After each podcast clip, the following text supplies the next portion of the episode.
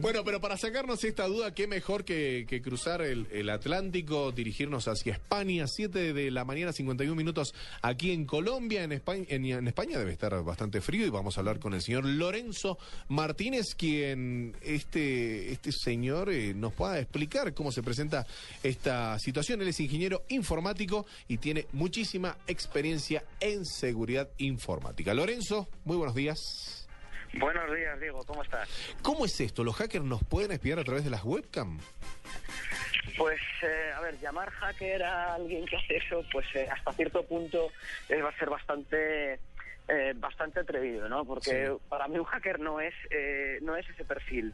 Eh, realmente quien te puede espiar eh, a través de la webcam de un ordenador, eh, pues eh, se suele denominar más o, o delincuente o ciberdelincuente Sí. o directamente pues eh, gente que tiene eh, otro tipo de objetivo, ¿no? Porque realmente, bueno, pues eh, suelen ser objetivos de índole sexual, suelen ser objetivos de índole de chantaje, incluso, es decir, te espío a través de tu webcam, incluso desactivo eh, el LED. Existen pruebas de conceptos reales en las cuales eh, hay malware que activa la webcam y desactiva el LED eh, de la webcam para que tú no veas que eso está pasando, ¿vale? Que no te están, no- la cámara no está activa para ti.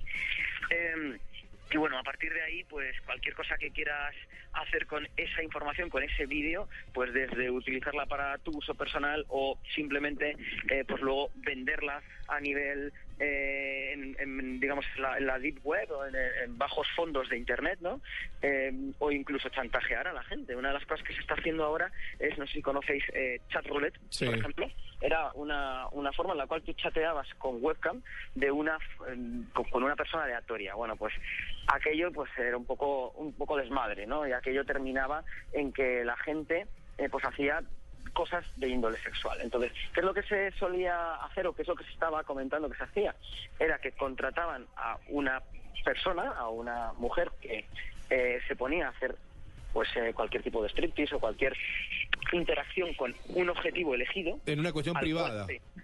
Ah, claro, eh, efectivamente, o sea, se hacía el gancho en chat roulette, luego se, eh, esa persona, esa chica estaba pagada para que, digamos, pusiese nervioso al interlocutor y a partir de ahí eh, se investigaba a esa persona a la que se había hecho eh, ese vídeo en la cual yo te capturaba que tú también entrabas ese juego y a partir de ahí se chantajeaba de una forma mensual de, hola, mira, eh, tienes eh, todos estos amigos en Facebook, ¿quieres que se enteren y les envíe este vídeo? No, paga.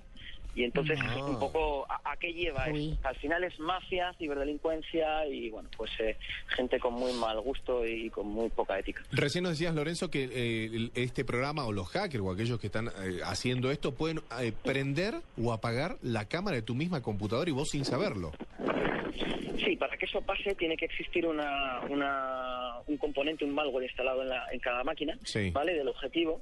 eh, y en es porque en, en el caso que te contaba antes, pues bueno, lo que se hace es a través de una eh, webcam que tú estás accediendo a, a enseñarte, a, a mostrarte hacia esa otra persona. Pero en el caso que tú me comentas es que alguien encienda tu webcam, esto se hace a través de una instalación de una, lo que se llama un RAT, un Remote Administration Tool, Sí. ¿vale? Una herramienta de gestión remota, un malware que lo que haces es de forma remota poder controlarlo, poder controlar la máquina y cosas, pues el que envíe un correo, que eh, me envíe toda tu agenda, que eh, en, en ese caso pues que interactúe con el hardware que tienes, enciendas la cámara, Ajá. grabes el, mi- el mi sonido que tiene ahora mismo a través del micrófono, no me enciendas la cámara, pero solamente quiero el sonido, por ejemplo, quiero saber lo que se está cociendo en la habitación en la cual tú estás hablando. Claro, Entonces, exacto. eso se hace, se- simplemente dame el sonido y yo lo voy grabando, lo voy escuchando y me voy enterando de tu, voy invadiendo tu privacidad. Lorenzo, eh, estoy leyendo aquí en tu currículum y dice seguridad informática. Cuando uno quiere hacer una transacción a través de la computadora, ¿cómo sabe si es una página de un hacker o no para no dejar los datos? Bueno, eh, con las Ayúdanos.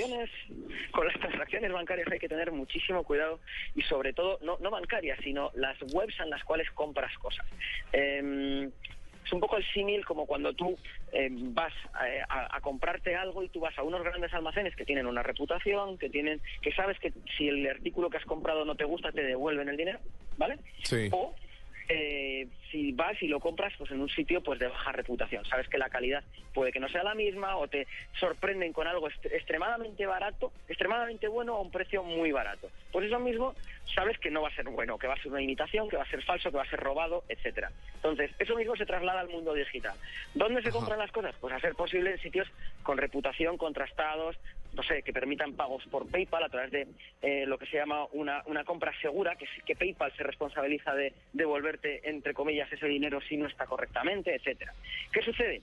Que a veces te engañan precisamente con una web en la cual la simulan idénticas, lo que se llama un phishing. Claro, para pescar los datos. Okay. exacto, para pescar los datos. Entonces, eh, ¿cómo sabemos que eso es de verdad? Pues hombre, eh, lo más normal y es primero tener cuidado con los enlaces acortados, es decir, el, pinchar a través de un enlace que nos llegue a través de Twitter, por ejemplo, eh, pues es bastante peligroso porque es acortado, no sabes lo que, lo que lleva dentro. Eso sí, pinchas accedes a una web y ves en la URL, o sea, ves en la barra de direcciones a qué te estás conectando y te tienes que fijar que efectivamente sea paypal.com, o sea, la, una web en concreto donde tienes que hacer la compra, porque generalmente eh, utilizan dominios con dobles extensiones para que sea paypal.com.es.tw de Taiwán o lo que sea. ¿vale? Entonces tú te estás conectando a una cosa, a un dominio que no es el, original. Claro. ¿Mm? Perfecto. Lorenzo, nos quedó clarísimo todo este tema y nos generaste más dudas. A apagar la computadora, hablamos con Lorenzo Martínez. ¿Qué opinas? No, pues queda uno como aterrado. Nos están espiando mm. todo el día. Pues toca llegar y saludar a la camarita también. Bueno, pero estoy bien peinado, ¿no? Sí.